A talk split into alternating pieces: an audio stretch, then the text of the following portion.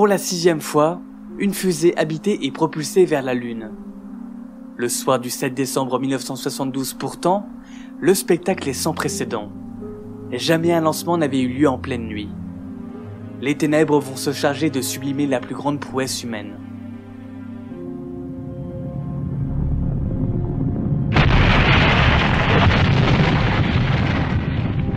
Un brasier digne des enfers illumine la plaine et les visages ébahis du demi-million de spectateurs venus assister à l'événement.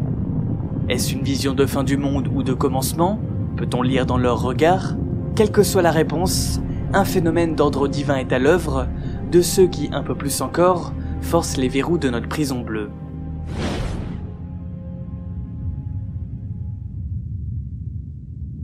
Près de 380 000 km au-dessus de la Terre, le vaisseau atterrit sur le satellite naturel.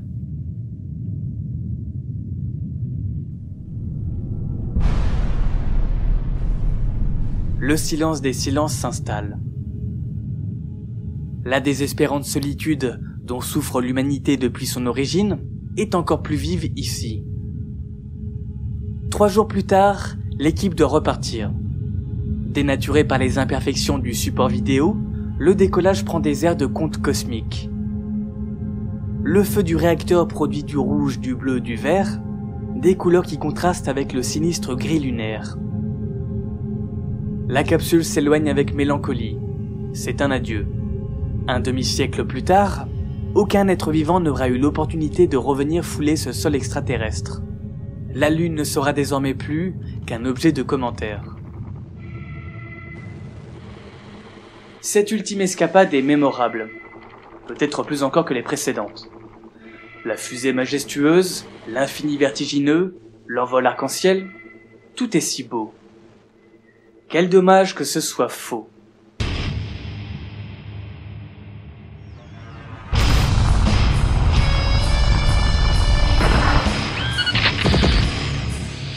Paul vous raconte.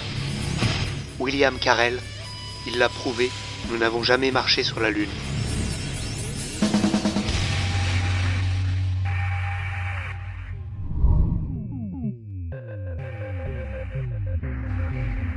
2002.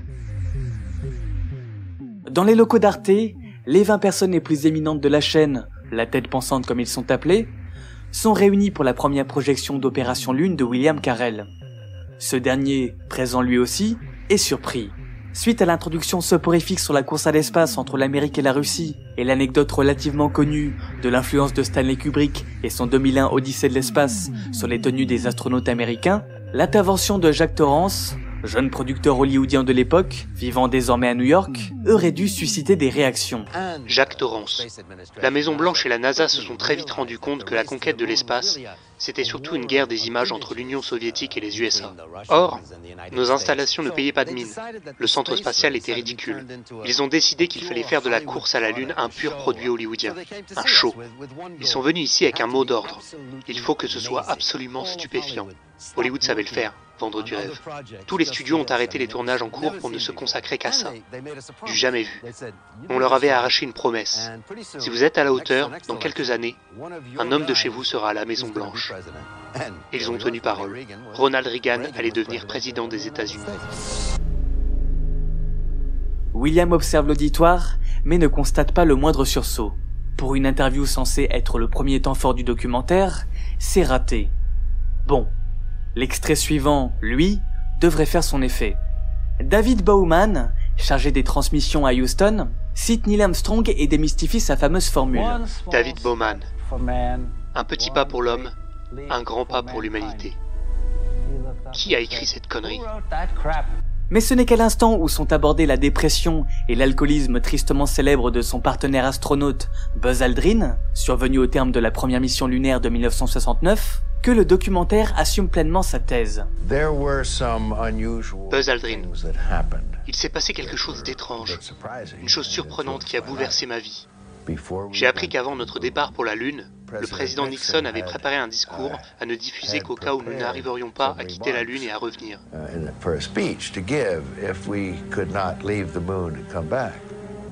Nixon.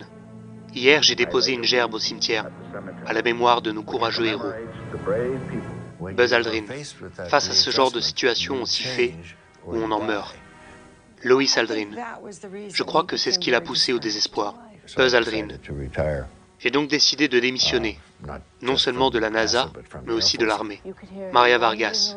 On pouvait l'entendre délirer dans les rues, tituber en marmonnant. Est-ce que l'homme a marché sur la Lune ou pas? Le pavé est jeté dans la mare, et pas par n'importe qui. La force d'opération Lune, c'est son casting.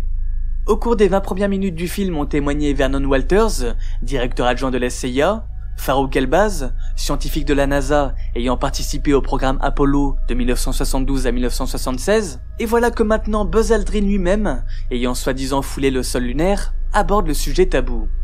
Plus fort encore, Donald Rumsfeld, Alexander Haig, Laurent Segelberger, Henry Kissinger, soit le gratin de l'administration Nixon, ainsi que le directeur de la CIA Richard Helms, sont réunis dans la même pièce afin d'en révéler plus sur cette sombre affaire. Ce cocktail explosif ne déçoit pas. L'ancienne secrétaire personnelle de Nixon, Eve Kendall, également conviée à la réunion, prend la parole la première et rapporte les mots du président, alors sous pression. Eve Kendall, les Russes vont envoyer un homme sur la Lune. C'est une question de mois, peut-être de jours. On a des informations très précises. On ne peut pas attendre encore un an. Il faut lancer Apollo 11, et le plus vite possible. Lauren Siegelberger, j'ai dit au président, vous ne pouvez pas les laisser gagner. Il faut tout faire pour qu'ils n'y arrivent pas. Richard Helms, il était en colère, hors de lui. Quelque chose avait mal tourné et il s'estimait responsable. Donald Rumsfeld. Le président était foudrage. Henry Kissinger. Je me souviens de cet événement comme étant l'un des plus dramatiques. F. Kendall.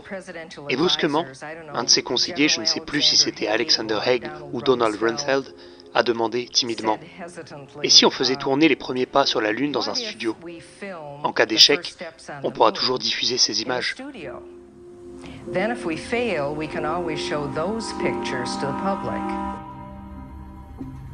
Depuis le scandale du Watergate, la trahison du siècle, la méfiance s'est inscrite dans l'ADN politique de nombre d'Américains.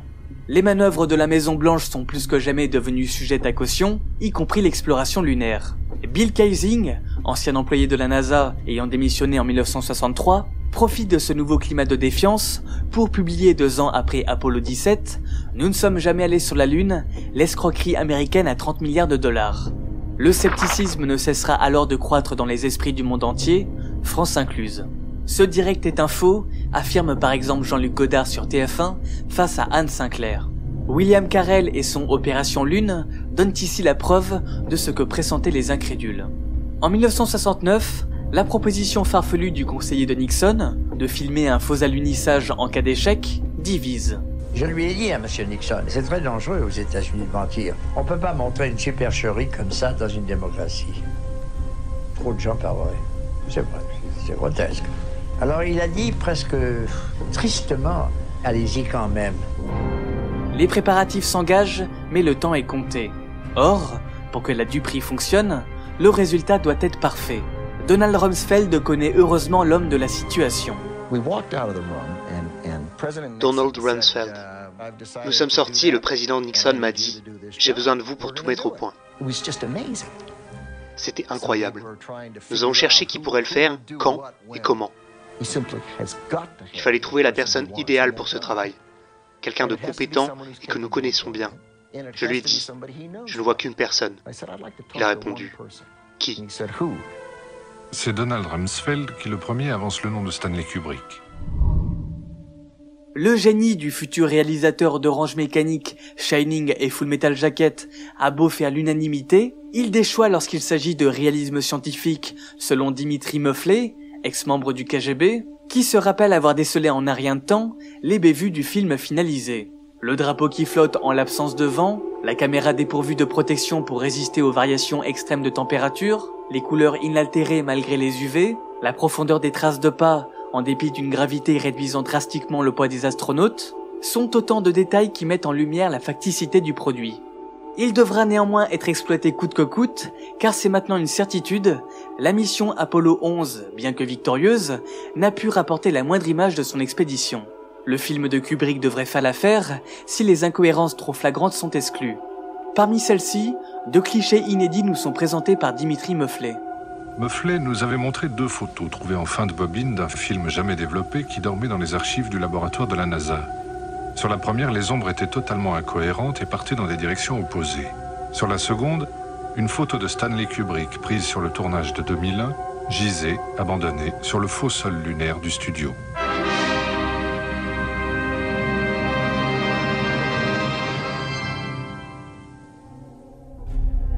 Vient enfin le grand final. William Carell n'imagine pas une seconde que les cadres d'Arte restent impassibles face à ce qui les attend. Ambrose Chappelle, ex-membre de la CIA ayant refusé de participer à l'opération, révèle que les personnes impliquées ont été grassement payées, reçu une nouvelle identité et fait vœu de confidentialité à vie. Un pacte qui n'a pas suffi à rassurer Nixon. Le risque d'une indignation nationale le hante. De peur que le poteau rose soit découvert, une idée est émise. Et si l'on envoyait nos meilleurs agents de la CIA avec un seul mot d'ordre, supprimer tous les témoins du tournage Henry Kissinger, je lui dis, vous êtes fou Ce sera le plus gros scandale que ce pays ait jamais connu. Lawrence Higgelberger, il était couché, il était tard, était-il ivre ou pas Je n'en sais rien. Henry Kissinger, lorsque l'on travaillait avec Nixon, on ne prenait pas trop au sérieux ce qu'il disait quand il était déprimé. Nixon reprend ses esprits et ordonne au colonel chargé de l'opération, George Kaplan, de faire machine arrière. Nixon, George, à propos de ce qu'on s'est dit ce matin, je voulais m'assurer que rien ne se ferait sans mon coup de fil, ou en tout cas, sans message écrit. Mais trop tard. Les directives ont été transmises aux agents de la CIA. Déployés au Vietnam où sont réfugiés les fugitifs, les services secrets américains sont là encore moqués. D'autant plus que la traque se solde par un échec. Une succession d'autochtones témoigne. Des amateurs. Des vrais amateurs. L'un d'eux s'est tué en nettoyant son revolver. On a gardé son corps, ça a amusé les enfants. Il n'y avait qu'une chose qui les intéressait, qu'une seule. Les filles. Une véritable obsession. Ils passaient leur journée à fumer de l'herbe. Et ils ne buvaient pas que de l'eau minérale. Ils essayaient de passer pour des paysans vietnamiens. Déguisement et accent impeccables. Mais on les a démasqués en 30 secondes. L'officier qui commandait l'unité était un noir. Lorenz Siegelberger.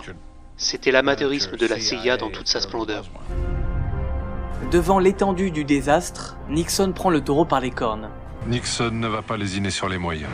150 000 hommes et la moitié de la sixième flotte partent à la recherche des quatre fugitifs. Ambrose Chappelle. Jim Gao, l'assistant, a été découvert dans la piscine de sa propriété.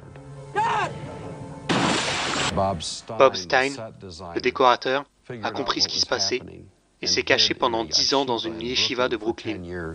Un rabbin. Il ne travaillait plus. Il pointait aux acidiques.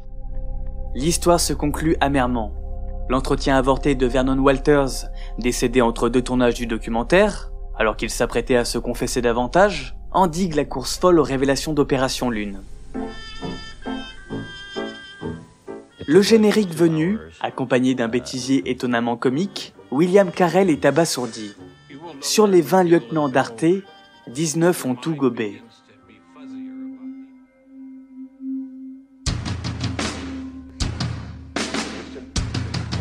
Cette blague à laquelle s'est adonné William et son équipe a été prise au sérieux du début à la fin.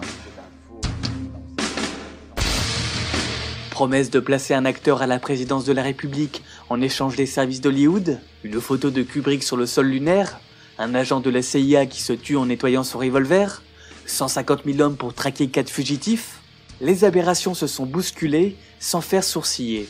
Même le jeu de mots acidique, mélange d'hébreu et de l'ancêtre de Pôle emploi acédique, est passé.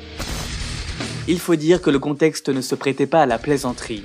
William Carell est à l'origine de nombre de productions sérieuses, dont un triptyque traitant de la CIA, et le film Opération Lune a été commandé par Thierry Garel, considéré comme le meilleur documentariste d'Arte.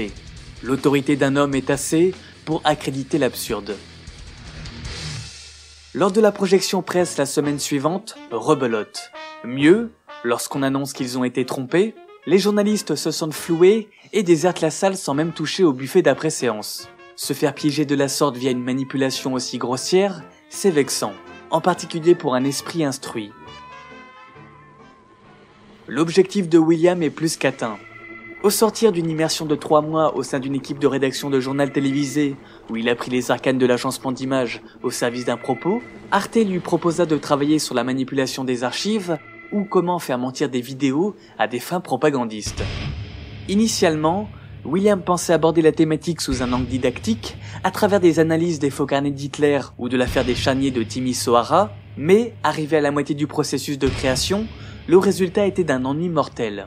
Ainsi décida-t-il de rendre le sujet attractif en élaborant lui-même un faux, une démonstration infiniment plus puissante qu'un simple explicatif. Le mensonge d'Opération Lune sonne vrai grâce à quelques procédés simples. L'introduction de 10 minutes, sans écart, condensée de tout ce qui rend un documentaire narcotique selon William, sert à endormir les suspicions. Le spectateur, conditionné, abaisse sa garde et, en l'absence de changement de ton, est enclin à avaler la plus incomestible des fabulations. Les intervenants sont également primordiaux, des intervenants prestigieux dont la parole ne peut être mise en doute. Ajoutez au milieu des grandes figures de la Maison Blanche des acteurs, et la tromperie peut commencer. Le producteur hollywoodien Jack Torrance n'existe pas, et la statue de la liberté que l'on aperçoit en arrière-plan n'est pas la femme couronnée de Liberty Island, mais une réplique parisienne située sur le pont de Grenelle. Même constat pour Eve Kendall, la prétendue secrétaire de Nixon. Elle n'est que le fil rouge permettant de faire avancer la narration.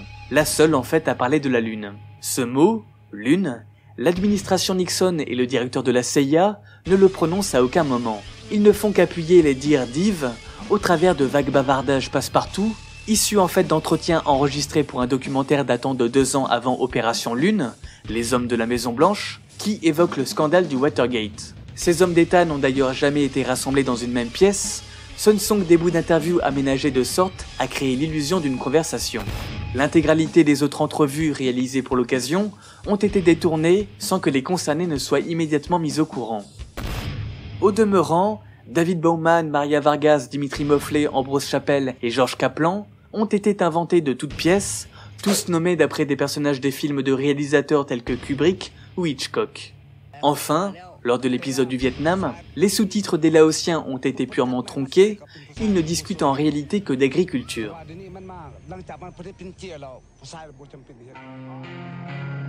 Bien que pétri d'artifices trompeurs, Opération Lune a été pensée comme une escalade à la folie. Chaque scène renchérit dans le saugrenu, de sorte à dissiper toute confusion, incertitude, quant à la véracité du documentaire. Le bêtisier a justement pour fonction de désamorçage. De peur que la situation dégénère, au vu des réactions des journalistes, Arte ajoute un édito explicatif. Le film que vous venez de voir a ainsi été conçu comme une grande farce philosophique. Ces précautions, aussi nombreuses soient-elles, n'ont pas suffi. Opération Lune sort dans une ère de suspicion accrue. Début des années 2000, devant l'attentat du 11 septembre et la guerre en Irak et en Afghanistan, le sentiment qu'il se trame des choses louches du côté des puissants occidentaux est très présent. Et l'apparition de Thierry Messant à une heure de grande écoute démontre qu'il n'est pas fantasque de penser que Bush a commandité lui-même l'attaque des deux tours. On raconte que deux avions sont entièrement carbonisés, que les tours s'effondrent, que tout le monde est mort, que c'est la catastrophe générale, et on retrouve intact le passeport de Mohamed Atta. Cette méfiance généralisée rend la blague de William Carell crédible aux yeux de certains. Le documentaire est diffusé dans 40 pays, la plupart du temps dans le cadre du 1er avril, et toutes les classes sociales sont touchées. Quelle ne fut pas la surprise de William Carell lorsqu'il s'aperçut que Marion Cotillard, pendant un temps, fut convaincu par son film marcher sur la Lune. Euh, moi, j'ai eu pas mal de documentaires là-dessus. Donc ça, ça, ça vraiment, je, je, je m'interroge.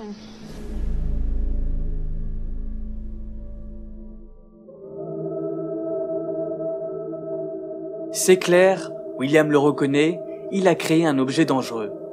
Entre-temps, avec la démocratisation d'Internet, le phénomène a pris une tournure monstrueuse. Chaque semaine, William reçoit des mails d'anonymes le félicitant pour avoir prouvé aux yeux de tous que le programme Apollo n'est qu'une vaste supercherie. Même des sites journalistiques réputés sérieux tombent dans le panneau en évoquant Opération Lune comme un vrai documentaire. Face à ce constat effrayant, 15 années après, William Carell est formel. Aujourd'hui, avec l'explosion des thèses complotistes sur Internet, il ne referait sous aucun prétexte un opération Lune bis. La puissance des images s'est avérée si persuasive que les conséquences pourraient tourner à la catastrophe. De surcroît, si lui a cherché à tout prix à ce que son canular soit apparent, il est aisé d'imaginer que d'autres, aux intentions plus prosélytes, occulteront au contraire les défauts de leur discours et se serviront de faiblesses auxquelles aucun de nous n'échappe pour faire embrasser leur cause.